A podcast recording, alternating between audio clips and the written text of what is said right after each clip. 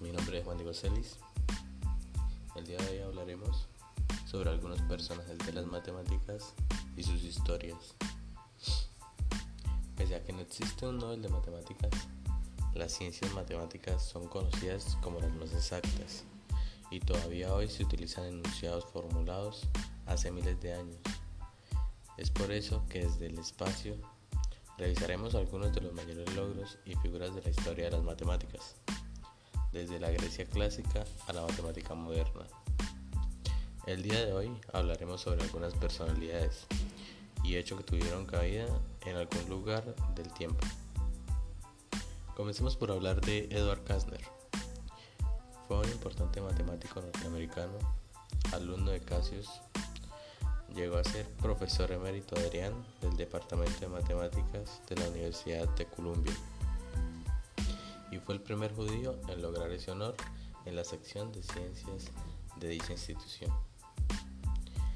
Sin duda alguna es conocido por los profanos en matemáticas por ser el creador del concepto relacionado con el número Google, con el objeto de explicar lo ingente del infinito a través de un número tan grande que es inimaginable, pero que sin embargo no se acerca siquiera al infinito. En un paseo por New Jersey, en 1938, en compañía de sus dos sobrinos, uno de ellos Milton Sirota, entonces de 9 años, y Edwin Sirota, Caster les preguntó qué nombre le pondrían a un número muy grande. Un 1 seguido por 100 ceros, y el pequeño Milton respondió, Google.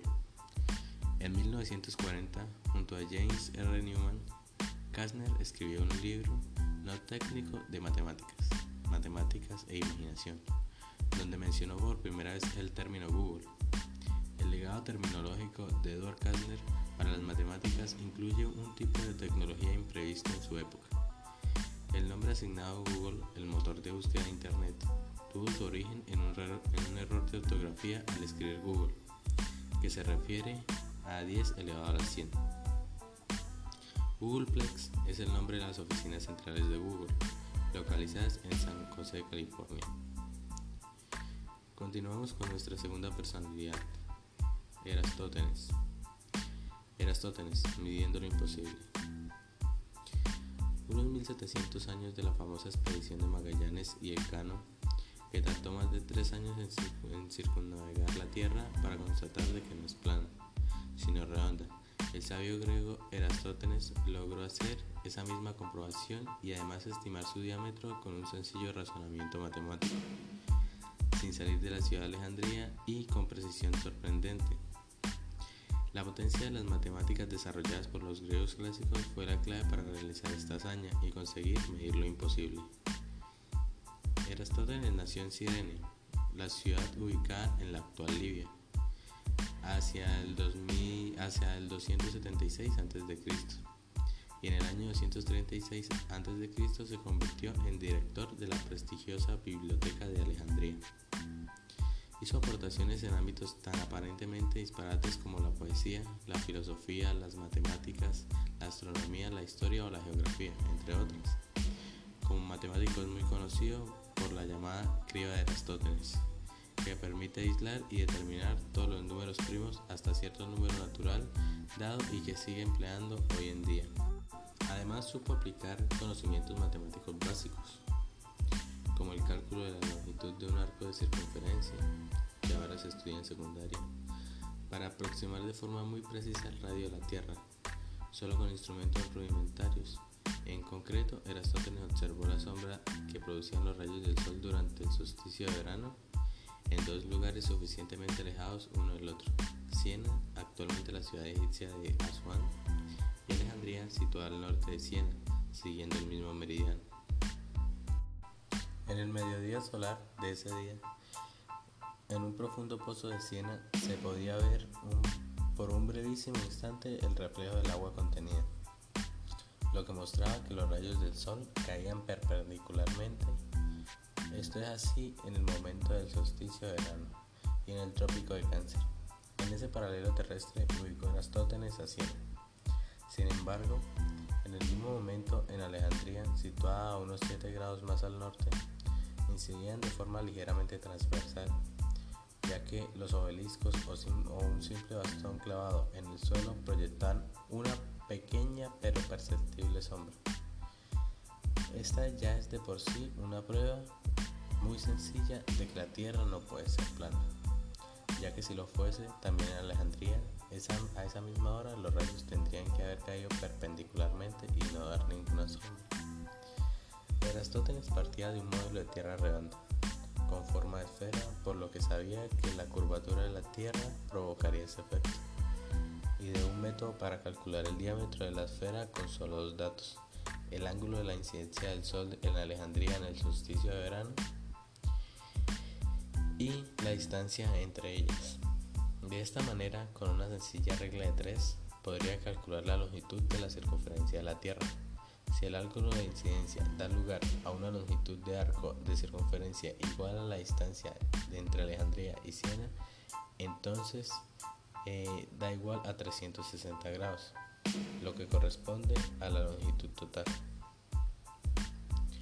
Para calcular el ángulo de incidencia de los rayos del Sol en Alejandría en el solsticio de verano tuvo que emplear nociones de trigonometría, que ya eran conocidas por los matemáticos griegos, aunque usando métodos muy diferentes a los de ahora en la terminología actual. Ese ángulo de incidencia es el valor de la arcotangente, de la división entre la sombra y un objeto y su altura.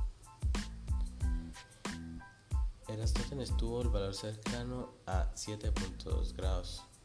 Para terminar su cálculo necesitaba una estimación suficiente precisa de la distancia entre las dos ciudades. La leyenda cuenta que Eratóstenes sabía que un camello tardaba 50 días en llegar de una ciudad a otra, recorriendo unos, unos 100 estadios por día, así que estimó la distancia en unos 5.000 estadios. La precisión de su cálculo es una incógnita, pues el estadio no es una unidad de medida con valor claro, pero si consideramos como medida de estadio eh, un estadio GLA correspondiente al estadio egipcio, que son más o menos 157.50 metros. Se obtendría una distancia aproximada de 787.5 kilómetros. Sustituyendo estos valores en la regla de 3, se obtiene una longitud de circunferencia de 39.375 kilómetros. Esto supone una excelente aproximación del valor auténtico, que son unos 40.075 kilómetros en el Ecuador.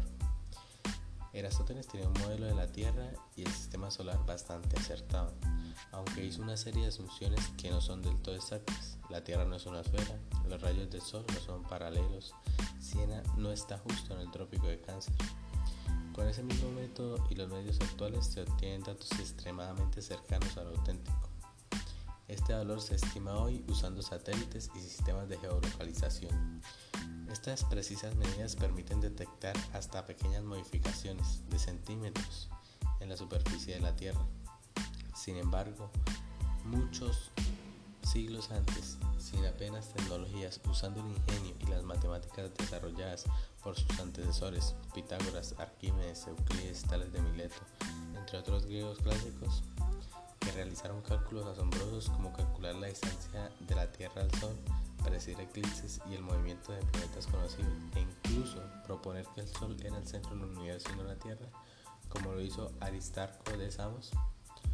Con con estos avances fueron más allá del conocimiento experimental basado en solo mediciones directas, a una concepción mucho más ambiciosa de conocimiento científico que permitiría conocer más allá de nuestra propia percepción inmediata.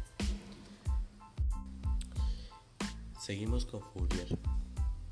El imprevisible poder de las matemáticas, Jean-Baptiste Joseph Fourier.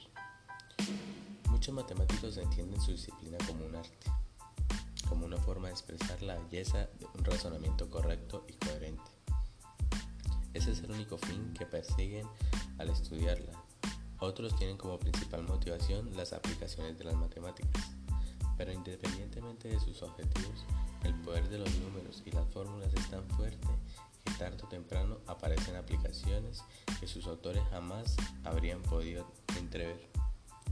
Este fue el caso de Fourier, matemático que trabajó a las órdenes de Napoleón Bonaparte y que, sin la menor intención, dejó escritas las herramientas matemáticas que muchos años después revolucionaron la medicina y las tecnologías de comunicación. En 2018 se cumplen 250 años del nacimiento de Fourier, quien estudió junto a grandes matemáticos como Lagrange y Laplace, y fue profesor de la Universidad Politécnica de París. También intervino activamente en la política, convencido de los principios de la Revolución Francesa e incluso llegó a participar en el terror y a ser arrestado más tarde por ello. Realmente me enamoré de esta causa, en mi opinión, la más grande y la más hermosa que ninguna ciudad haya emprendido jamás, afirmó Fourier sobre su ideal revolucionario. En 1798 viajó junto a Napoleón en su campaña de Egipto. Tuvo un trato cercano con el emperador que le valió para convertirse en el prefecto del departamento de Iseré en 1802. A su vuelta del Cairo, precisamente aquellos fueron sus años más productivos científicamente. Consideraba que la naturaleza es la fuente más importante de descubrimientos matemáticos y en 1807 publicó su primera memoria sobre la propagación del calor en sólidos, en la que formulaba la ecuación del calor. Pero su fama se debe sobre todo al método que desarrolló para resolver esa ecuación, ahora llamado método de Fourier que ha demostrado ser muy útil, potente y aplicable en otras, muchas teorías matemáticas y físicas, tanto que ahora resulta ubicuo en la ciencia en la tecnología y sus aplicaciones afectan de manera decisiva en nuestra vida cotidiana. Hoy en día, ideas se utilizan en algoritmos que permiten enviar y almacenar eficientemente datos, como imágenes o música desde los dispositivos móviles también para procesar la información obtenida en pruebas médicas como, las tomografías TAC o TC, en las que se registra una atenuación de intensidad de los, rayos X, que gracias al método de Fourier nos revelan imágenes nítidas de los tejidos que atraviesan. Su gran logro matemático también se usa en los filtros de sonido o los ecualizadores musicales, en la interpretación de ondas sísmicas y en la de los espectros de difracción de rayos. Sin embargo, cuando Fourier desarrolló sus ideas, lo hizo solo para entender una pregunta básica de la ciencia de entonces. Consideró el siguiente problema. En, un recinto térmicamente aislado, ¿cuál es la temperatura en cada uno de sus puntos en cada instante de tiempo? La ley de conservación de energía, en este caso del calor, junto a los conceptos de calor específico y conductividad térmica, permitió Fourier, con la ayuda del cálculo diferencial, escribir la ecuación que rige a esa, a esa evolución de la temperatura. La ecuación resultante tiene la importante propiedad de ser lineal. Si conocemos varias soluciones, podemos automáticamente generar otras muchas, sin más que multiplicar cada una por un número y sumar los resultados. Por lo tanto, Fourier creía que una buena estrategia para resolver la ecuación era encontrar un número suficiente de soluciones, de manera que sus combinaciones lineales generasen todas las demás. Partiendo de esta idea, formuló la hipótesis de que toda función puede ser expresada como una suma o integral de funciones trigonométricas. Aunque en 1812 recibió el premio de la Academia Francesa de Ciencias por ese trabajo, los académicos no creían del todo en su propuesta y no les faltaba razones, porque para demostrar rigurosamente las ensoñaciones de Fourier fue necesario crear, ya que en el siglo XX la teoría de la medida de Lesbeck y mejorar el cálculo diferencial conocido entonces. Al mismo tiempo se extendió el campo de sus aplicaciones, desde, desde la teoría de los números cálculo del número de puntos de retículo en un círculo hasta la mecánica cuántica, principio de incertidumbre de Heisenberg. Dos ejemplos en los que desempeña un papel fundamental el análisis de Fourier, también, también llamado análisis armónico. Más allá de la ciencia, su impacto se extendió a múltiples campos tecnológicos, aunque Fourier no lo, pudiera prever. Sus matemáticas, además de estar inspiradas en la naturaleza, han convertido también en un instrumento poderoso para conocerla y transformarla. Y para terminar, tenemos a Pitágoras. Cuando la magia se convierte en números, Pitágoras.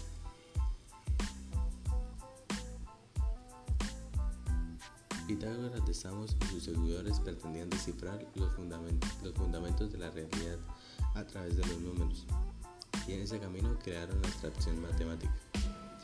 La matemática previa, desarrollada de manera empírica por egipcios y mesopotámicos, era una colección de reglas para cuestiones prácticas como vivir un terreno. Es posible que Pitágoras aprendiera de ello en sus viajes, pero llevó la geometría y la aritmética más allá. Fue el primero en observar que hay un conjunto de axiomas a partir de los cuales se pueden deducir el resto de razonamientos, mediante la demostración que los pitagóricos establecieron como herramienta básica para construir el edificio de la matemática. La matemática dejó de ser un medio para convertirse en un fin en sí misma. Para los pitagóricos, la búsqueda del conocimiento era la forma de realizarse plenamente. En torno a esta idea crearon la comunidad pitagórica, que estaba dirigida también por principios éticos y morales. Traducidos en una serie de normas dictadas por su líder, eran una comunidad cerrada, guiada por una estricta disciplina que marcaba desde su dieta a su vestimenta y el momento adecuado para mantener relaciones sexuales. Asegura la historiadora Sara Pomeroy en su libro Pythagorean Woman. Además de la misteriosa figura de Pitágoras, fundador del grupo, muchas otras personas cimentaron esta corriente de pensamiento entre ellas estaban mujeres como Teano, considerada por algunos autores como la primera matemática de la historia. Pitágoras fue el primer filósofo griego que admitió a mujeres entre sus discípulos, señala Pomeroy. El filósofo neoplatónico Ámblico, siglo III después de Cristo, enumera 17 mujeres entre los 235 nombres de pitagóricos conocidos no fueron silenciadas como sus contemporáneas, afirma Pomeroy. Solo existen cinco poliedros regulares, el tetaedro formado por cuatro triángulos equiláteros, el cubo constituido por seis cuadrados, el octaedro, ocho triángulos equiláteros y el dodecaedro, doce pentágonos regulares y icosaedro, 20 triángulos equiláteros. Para Pitágoras, el número era el material esencial de todas las cosas. A partir de sus propósitos, experimentos y sus propios experimentos con el monórdico comprobaron que los números describían la teoría de los sonidos musicales y también explicaban el movimiento de los planetas, como ya sabían los matemáticos de Babilonia. En ese entonces, guiados por esa devoción hacia los números, los estudiaron y clasificaron de muchas maneras diferentes. De entrada diferenciaron entre pares e impares. Luego los clasificaron entre números primos, los que solo se pueden dividir entre uno y ellos mismos. Y compuestos, los que tienen más divisores. Y sorprendentemente llegaron a encontrar números perfectos e incluso parejas de números amigos. Los perfectos son números iguales a la suma de sus divisores. Ejemplo, 6 es igual a 1 más 2 más 3 y un número es amigo del otro si al sumar los divisores de uno obtenemos el otro y viceversa. Por ejemplo, el 220 y el 284. Los divisores de 220 son 1, 2, 4, 5, 10, 11, 20, 22, 44, 55 y 110 que suman 284 y los divisores de 284 son 1, 2, 4, 71 y 142, que suman 220. Los pitagóricos comprobaron que los números describían la teoría de los sonidos musicales. Además, los pitagóricos atribuían características místicas a los números. El 1 representaba el origen de los pares, eran femeninos, y los impares masculinos. Creían que toda la naturaleza y los objetos estaban caracterizados por números y que eran su principio material y la causa de modificaciones y estados permanentes.